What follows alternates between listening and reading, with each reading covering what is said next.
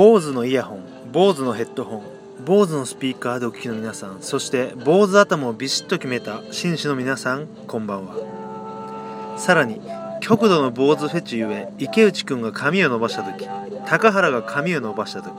岡田くんが一度だけの坊主をやめてしまった時ひいきの高校球児がプロに入って髪を伸ばしてしまうたびに落胆し涙されている宿女の皆様お気持ち分かります。私も真鍋かおりが髪を伸ばした時井上和歌が髪を伸ばした時同じく枕を濡らしました。そしてショートにとどまる榮倉奈々をたたえリリアが髪を伸ばさぬよう毎晩願をかけております。いつの時代も理想の異性が自分のフェチシズムポイントを変えてしまった時のショックは耐え難いものがあります。しばらく前になりますが若月の徹君がリーゼントをやめさらにはバッドボーイズの佐田さんまでもリーゼントをやめてしまった時一部の女子の悲鳴を今でも覚えております。そう。人の思考は変わります。私は未だに中島美嘉はデビュー当時がキャリアハイと考えております。そしてこの先 EXILE が色白になることも綾瀬はるかがガングロになることもキムタクがモヒカンになることさえもあり得るのです。しかしそんな時代が来ようともヨタラジオは変わりません。いつも通りのくだらない話笑えない話引く話一度聞いたら二度と耳に入れたくないような有害かつ無益なヨタ話をあなただけにお届け。あなたがいなければ不在届からの再配達よろしく。聞けばあなたの鼓膜と脳に起こるインパルスオーバーフローするドーパミンでスパーキング。新しい何かが俺の中で目覚める。世界は回る。君とスパーク愛のスピークこれから始まる俺のヨタスピーク。本日もボーイが生まれユマチンが初恋した鶴舞君より日本アジア世界中を照らしですべく移動型ムービングスタジオより始まります。はい味ないよたラジオ。MC ディレクターミキサー作家にキャメラマンはたまたリスナーまでも私一行が兼任。それでは四半時のお見汚しにお付き合いください。行こうぜ。ガチ恋の向こう側へ。そして絶頂の向こう側へ。それでは始めます。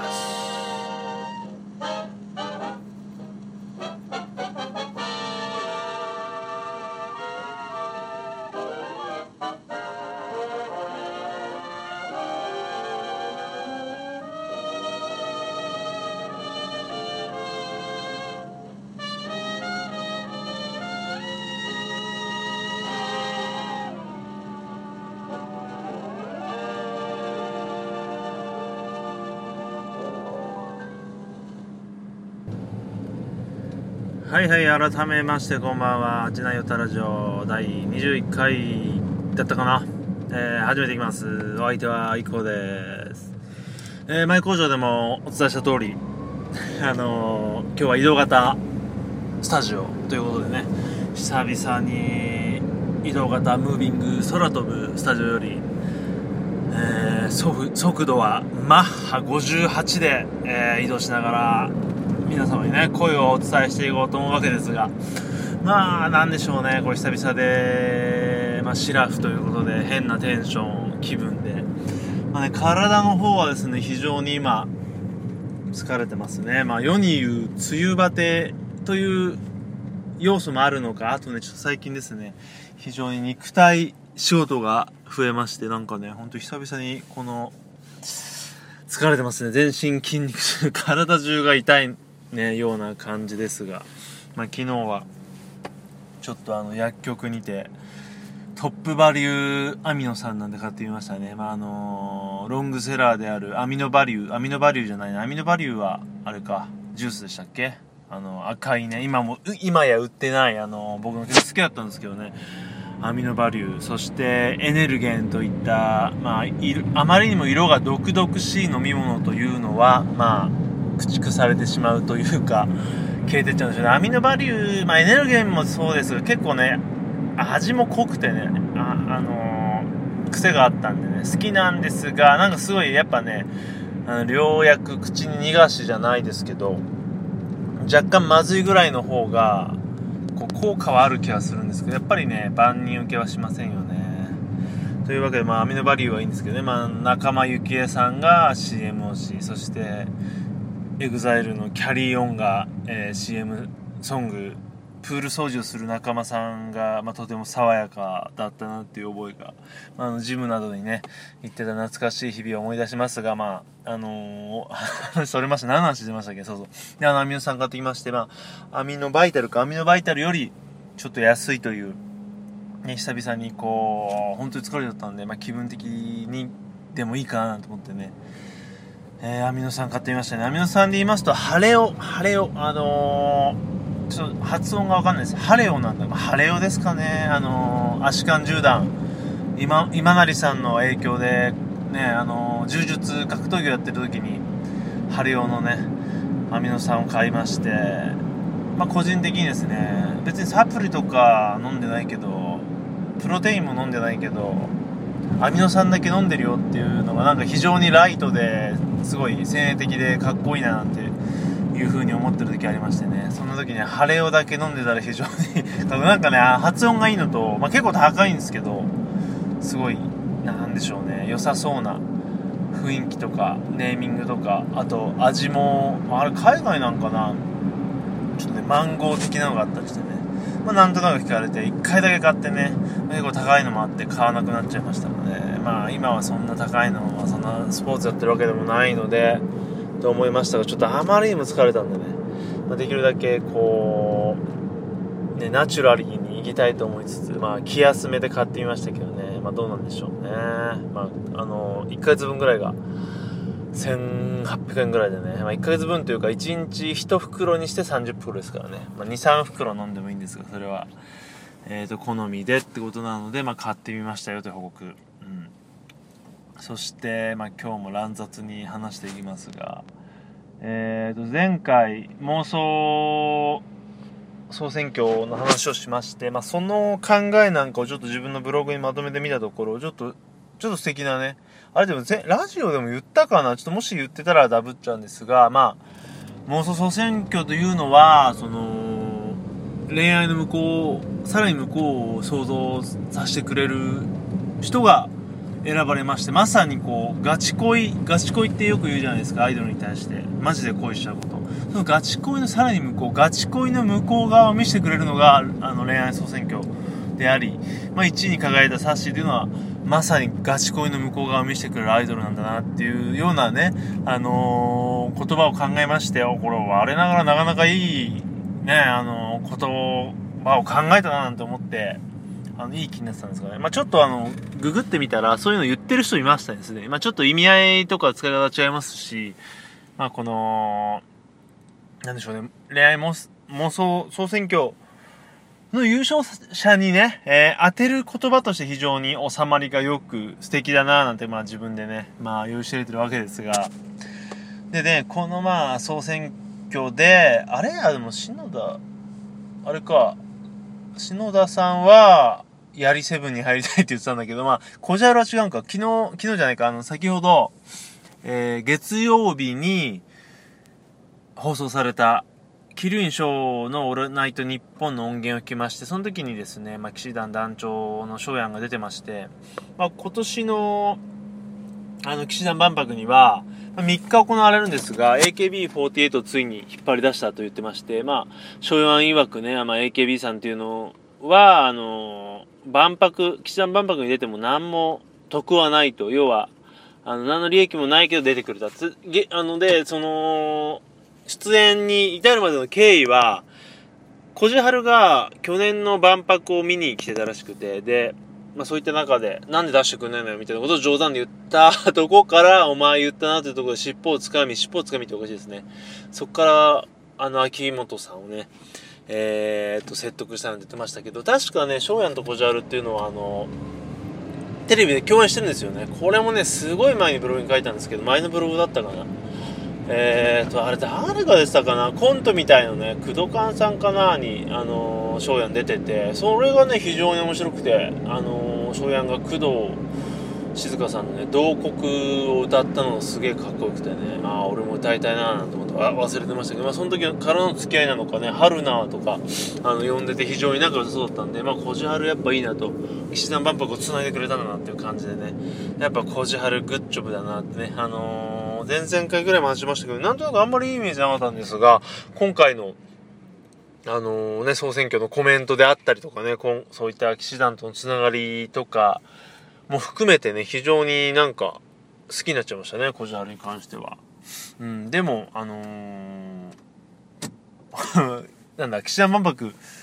土日月、月が祝日で行われまして、で、まあ僕もね、こう、サッシとか恋チュンをあの、騎士団万博で聞きたいななんて思っても、非常に発表された時は、ウキウキしたんですけど、えー、万博の日程が発表された時にですね、見てみたらね、何回見てもですよ、何回目をこすってみても、もう、そうですね、アイボンで目を洗ってみても、それこそ先日買ったような、ちょっといいパソコンブルーライトカットの目薬を当てて見てみてもですよ AKB48 さんは3日目 3日目なんですねで3日目はちょっと僕的には一番こう日程的に行きづらいとというのはま次の日仕事で、まあ、第1回の岸田万博に参加したわけですが、まあ、非常にやはり千葉の遠いところ、遠いとこって表現おかしいですが、結構ね、あの、バスを乗り継いだりして行かないとなんで、大変だったんですよ、帰るのが。その日、その時も次の仕事だったんですが。で、まあ行くなら、まあ今年もし行けるとしても1日かなとか、まあ頑張って2日かなっていう中で、やっぱりさ、3日目っていうのは一番ハードル高いんですが、そこに当ててきたと。で、まあ僕は放心状態になり、そっとこう iPhone を裏返しに置いたままですね、まあ2週間ぐらい経って、で、改めて日程を見たら、やっぱり間違いじゃなかったなっていう感じで、まあ今に至るわけなんですが、まあそういったね、えっ、ー、と、経緯があり、えー、ね、万博出演が決まったということでね、まあ、本当にすごいメンバーですよね。うん、アイドルからビジュアル系から、あ、ロックから、まあね、湘南、あ、湘南の風さんは出ましたっけ、今年は。まあ、本当に多岐にわたる素晴らしい、本当にね、日本最大のフェスにな、っちゃうんじゃないですかね、このまま行ったらですね、まあ、それこそ、もうやらないやらない詐欺なんて言ったら、まあ、怒られちゃいますが、毎年もうこれで最後かっていうぐらい、まあ、それぐらいね、全力をかけて、毎年プロデュースをし、行いという中で、まあ、毎年だんだんこう拡大していって、まあ、それこそ3日という日程、そして出るね、まあ、あの、ジャンル的に比べようがないんですが、本当に、そのうちサマソニとかね、フジロックに並ぶ一アーティストがね、やるフェスとしては本当にね、今だったらどうでしょうね、稲妻ロックフェスとか、まあ、あの TM レボリューションさんやってるのありますけどね、そういったものにはそれこそ並ぶフェスと言えるんじゃないでしょうかね、本当に。あの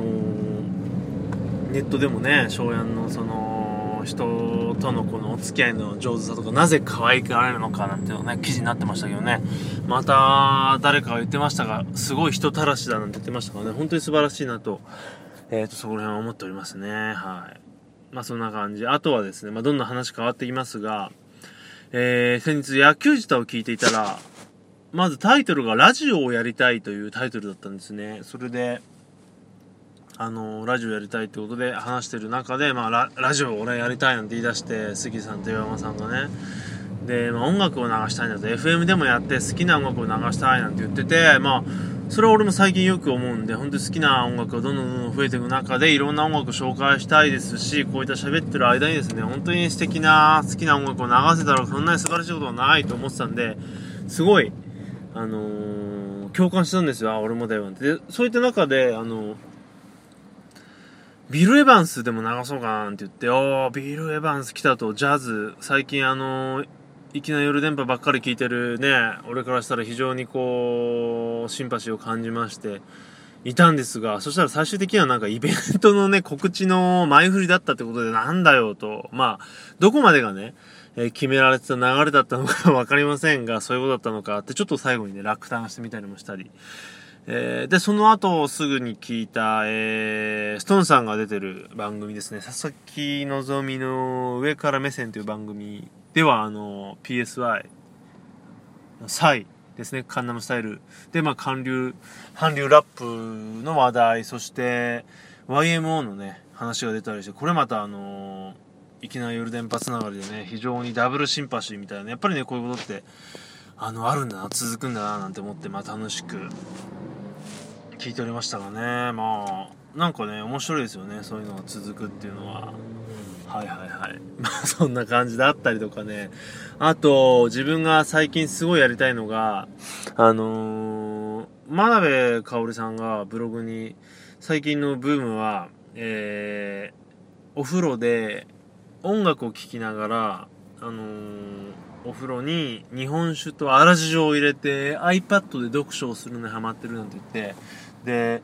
自分もね最近やっとこう溜まってた本を読み出しましてえー、それは菊池さんの時事ネタ嫌いっていう本を読んで読み終えしばらくあの放置したんですがで今はあのかの有名な力道あの木村正彦はなぜ力道山を殺さなかったのかっていうのを、まあ、電子書籍の、まあ、iPad やら iPhone で読んでるんですがあの読み始めるとですね非常にやっとねこうギアが入ってきて今は本当に読んでる読んでるの楽しくて、まあ、そんなに早くは読めないんですが読んでますし、今のままで言いますと、ほん、なんだろう。こう常にですね、あの、なんだ、読書をしていたいな、常に読んでる本があってもいいんじゃないかっていうぐらい、あの、やっと読書にのめり込んでる自分がいて、まあ楽しんでるんですが、あの、今やりたいことは、その、真鍋さんとお風呂で、同じお風呂の中で、こう、ただただ、お互い一切干渉せずに、うん、あの iPad で読書をするっていうことで、まあなんでか、なんでかよくわかんないんですけど、あの、真鍋さんって、あの、僕、すごい好きとかそういうわけではないんですが、な、んだかわかんないんですが、彼女が幸せそうにしてるのが、を見るのが非常に好きで、なんでしょうね、よくわかりませんが、それこそあのね、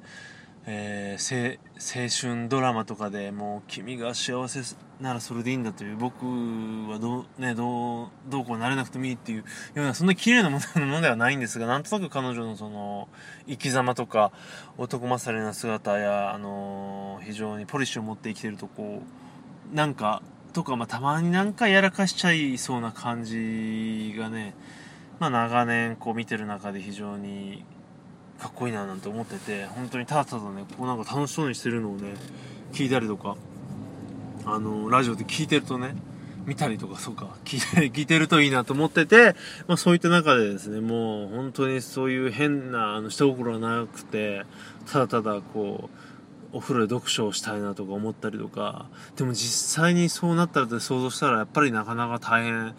そんなね、あのー、静寂を保てるのかと思ったりとか、全くよくわかんない想像なんかをしてますけどね。あとはまあ、彼女はあの、ワインとかね、あの、シャンパンにハマってるらしくそこら辺はね、あの、菊池さんシンパシーがあったりとか、あとね、結構もう何年も前に、あの、ブログというテーマで、ブログお互い書いてるっていうんで、ね、なんかトークイベントをやったりもしたらしいですね。菊池さんと真鍋さんでね。まあそんなんもちょっと見てみたかったなと思ったりもまあ、してるんですけどね。まあそんなことを思ってる日々ですね。まあ日々ってもおかしいですけどね。はい。あとはですね。そうそう。じゃあちょっとまあテーマでもないですけど最近はちょっと思ったことがございまして本当に乱雑に行かしてもらいますがあのー、何年も前ですね。もう 10, 10年10年ぐらい前にグレーが出したネタで、ネタじゃない、歌で、あの、ソウルラブっていうものがありまして、えっ、ー、と、その中の一つのフレーズで、言葉は今、えー、必要、ん？言葉は今、必要さをなくしてるっていうね、あの、フレーズがあるんですね。あ、あったんですよ。で、まあ、なんとなくこう、自分的には、ソウルラブっていう歌自体も非常に好きでしたし、心に、えー、残るフレーズだったんですが、そのフレーズが今、現実味を帯びてきてるんじゃないのかなっていうのを今自分の中でこう思ってまして、まあ、どういったことかと言いますとですね。あのー、まあ、よくどうだろうなこういう話の中でも僕話してますけど今っていうのは非常に動画の時代だったり写真の時代であり、まあ、前回話したように長文とかを読むような時代ではないと。よりこうバーンと一発で分かりやすくてあのー、見て分かるような、あのー、表現をする、まあ、SNS とかネット界ではそれが主流であり、まあ、それこそ、まあ、SNS やネットが人々特に若者の、えー、生活の中の一部に非常にのめあの入り込んできていますので、でさらにですねこう LINE が今流行ってる中で LINE のスタンプというものがこう進,、まあ、進化って言ってもあの物としてそんなすごい進化してなくてねそれこそ LINE が生まれた時からスタンプってあるんですが、まあ、どんどんどんどんそのねあれですよね。スタンプの種類が増えてきますし、まあ、最近は動くスタンプなんていうのがね、あのー、Facebook に続いて出てきましたが、そういったこう LINE が流行る中で、まあ、スタンプっていうのが最初はおそらくこう自分の言いたいことをよりこう表現するために生まれた、まあ、要は絵文字とか顔文字の延長だと思うんですよ。で、そういったもので生まれたのが、だんだんこう、スタンプのみでこう、まあ LINE ね、せっかく LINE にはスタンプしか あスタンプは LINE にしかないんで、基本的には。LINE だけでこう、話していくっていうのがあって、さらには進化すると、もう、とりあえず LINE、スタンプ打っとけばいいやみたいな、あのー、文化になりつつあると思う。それはあの、僕もそうですし、そういったものが決して悪いという話ではないんですが、そういう感じになっていると。で、それが先ほど言った言葉は今必要さをなくしてるってことで、もう言葉を、そうなってくると、まずこう、メールとかができて、あの、言葉をまず話さなくなってくるじゃないですか。電話よりメールになってきて。で、さらにはメールから LINE に行って、今度は言葉を書くこともなくなってきてしまったんだなと思うんですね。まあ、Twitter よりも LINE っていうものが、どんどんどんどんこう若者に広がっていまして、Twitter であればまだね、言葉書きます。でも、そのツイッターでもやっぱりほら、写真をポンってあったりとか、ね、行ってきた一言で、バンって、とか、食べたで写真バンってれば分かりやすく、分かりやすいですしね。それこそこれがこうでこうで、こんなまろやかで、色がなんとかで美味しかったなんて書くよりもね、こう写真載せた方が分かりやすいですし、で、さらには LINE ではもう言葉も書かなくなってくるっていう中で、本当に言葉が必要さをなくすと同時に言葉をこう生み出せなくなってきちゃってるんじゃないのかなと。うん、まあ、若者はとかね、今の人はみたいなね、そんな、なんか堅物みたいなこととか上からで話す話はないんですけど、でも、やっぱり言葉ってこう、生み出していったり考えないとどんどんどんどん退化しちゃうと思いますし、逆を言うと、何かをこう見たり受けたりした時にこう思ったこれってこうだなっていう、まあ、感想文とか感想それはブログでも SNS でもいいですけど書くことによって非常にそういった何でしょうね表現力って上がっていくなっていうのを、まあ、自分でも実感してるんです。まあ自分がそのそういうところで、ね、優れてるところは全然ないですしただ本当にこう書き始めた時よりはこう文が浮かんでくるとかそれこそこう音楽とか、えー、ポッドキャストラジオの番組を聞いた時映画を見た時の感想もどうにか書こうかなってこう筆を持ち書き始めるとどんどんこうイマジネーションが湧いてくるとかそういった慣れとかもありますしそれこそ何でしょうね好きな人の本とか文を書き写すだけでも文章力上がるなんてこともあるようにとりあえず書いてみる発してみる、まあ、こういったあの音声は特にそうですよね。1人で喋ることなんてまずないですけどやってみるとどんどんどんどんこう、まあ、とりあえず慣れていきますし発想力が上がってきます。でそういったことをこのスタンプ全盛時代絵文字写真動画、まあ、動画はちょっと別ですけどあの時代の人たちってしないのでどんどんどんどん退化していってしまうんじゃないのかなとかいうことで、まあ、それでね、生活できちゃっているし、回ってるんで別に無理にやることはないと思うんですが、やっぱりこう、言葉の応酬、言葉って面白いと思いますし、非常に、あの、魅力的だと思うんですよね。やっぱり、言葉でしか表せないものとかあるし、言葉遊びっていうのは面白いので、やっぱりいろんな人とそういった言葉をね、交わしていきたいなと、ふと思ったんです。いろんな人のこう繰り出す言葉とか、あのー、そういうこと言葉芸っていうのを見たいしいろんな人にやってほしいなってふと思いました。でなのでねなんかあのー、どこかが言葉その文字しかテキストしかできないあのー、LINE 的なものを出してもね面白いんじゃないかな。ね前回出したショートノートじゃないですけどやっぱり今ネットのコンテンツとかサービスが混沌とする中、あえてシンプル化していくっていうのもありかなと思うんでね、LINE のテキストしかできない場合、まあ、それこそね、自分で友達とかとね、決めて、言葉しかなしねなんてやっても非常に面白いと思うんですよね。やっぱりね、受ける側も、おはようっていうね、スタンプポンって押されるよりも、おはようって打ってもらった方が嬉しいと思いますし、打つ側もね、やっぱり、何でもやっぱワンタッチっていうなっていくの良くないと思うので、うん、ねやっぱりこう言葉をね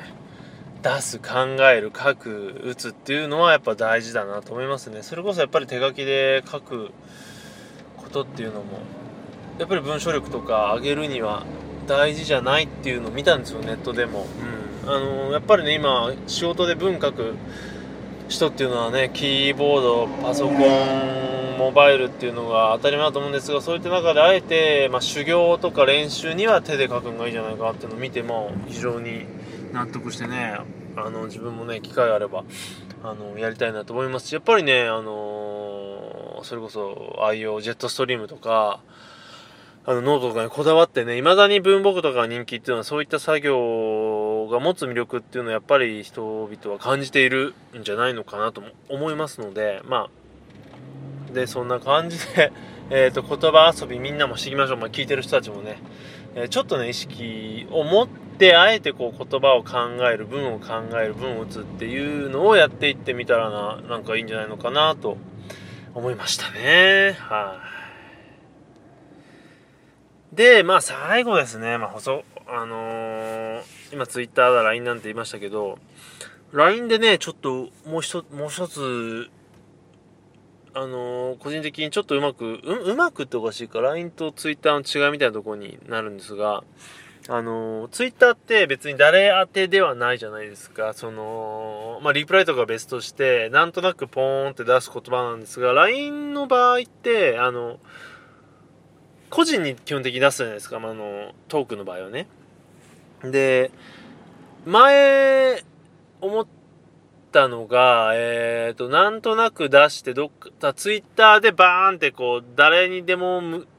なく出すと、そのまま埋もれちゃう場合があって思考が進まない。例えば誰かが拾ってくれて、それに対して、こう、話し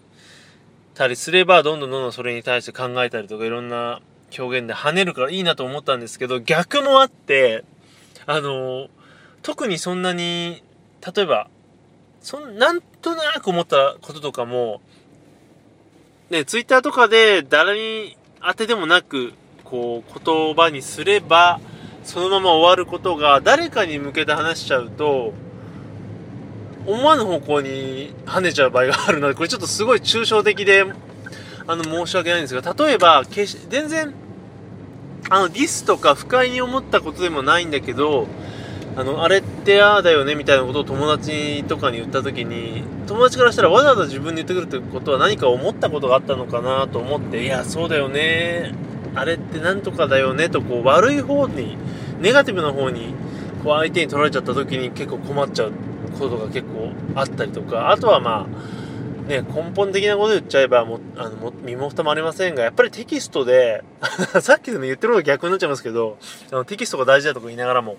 テキストだけでこう、まあ、それはあれですよ。あのスタンプも込みでもですよ。あのやっぱり会って話さないと絶対に伝わらないニュアンスとかがあるなって思ったのもまた最近なんですよ。あのねどんなにこう文字で深く書いてもどんなにスタンプとか絵文字で装飾してもやっぱり伝わらないもっと根深いニュアンスってあるなと思ってだから要はあのー、でしょうね。ポンとかネポンという絵文字やスタンプさらにはネットでは伝わらないこともあるからどんどん会って話そうっていうねあの人で会うことってのは非常に大事だぞっていうことを最終的には思ったんですかね。なんかね、今日あれですね。まあ、一個一個のことは、あの違うベクトルだったんですが、今最後まとめようとして非常に、あの迷い込んじゃいましたね。何なんでしょうね。まあ、だとりあえず、まずは、えっ、ー、と、今は、何でしょうね、スタンプとかが発達しすぎたことにより言葉を考えなくなってしまいがちなんじゃないかっていうのが一個と、そういった中で、あるが、えーと、結局 SNS や言葉では限界があるぞということですね。これなんか食い違ってるような噛み合ってるような謎、あのー、よくわからないことになっちゃいましたが僕も移動型でちょっとあのまとまってないですがね、まあ、その2つが言いたかったなっていう感じですね。えみんな言葉を考えようということそして会っていろいろ話そうっていう感じですね。やっぱりあのー、人に会うってことは、えー、素晴らしいいろんなエネルギーやあの、いいことが生まれるんじゃないのかなと思いました。はい。ちょっとまとまりなかったですが、えー、そんな感じですね。ね で30分四半時経ちましたねやっぱりねあのー、久々にこう移動型でやるとねやっぱ話まとまりませんねすいません なんか久々にやりたくってやったんですがまあいいような悪いような。まあテンポはねこっちのいいのかもしれませんがまあねどうでしょうね聞いてる方。どっちがいいのか。まあいろいろまあ織り交ぜながらやっていこうかなとは思っております。じゃあエンディングいきましょうかね。ええ。ー、まああんまり話すとねごちゃごちゃしてますから。エンディングに行きたいと思います。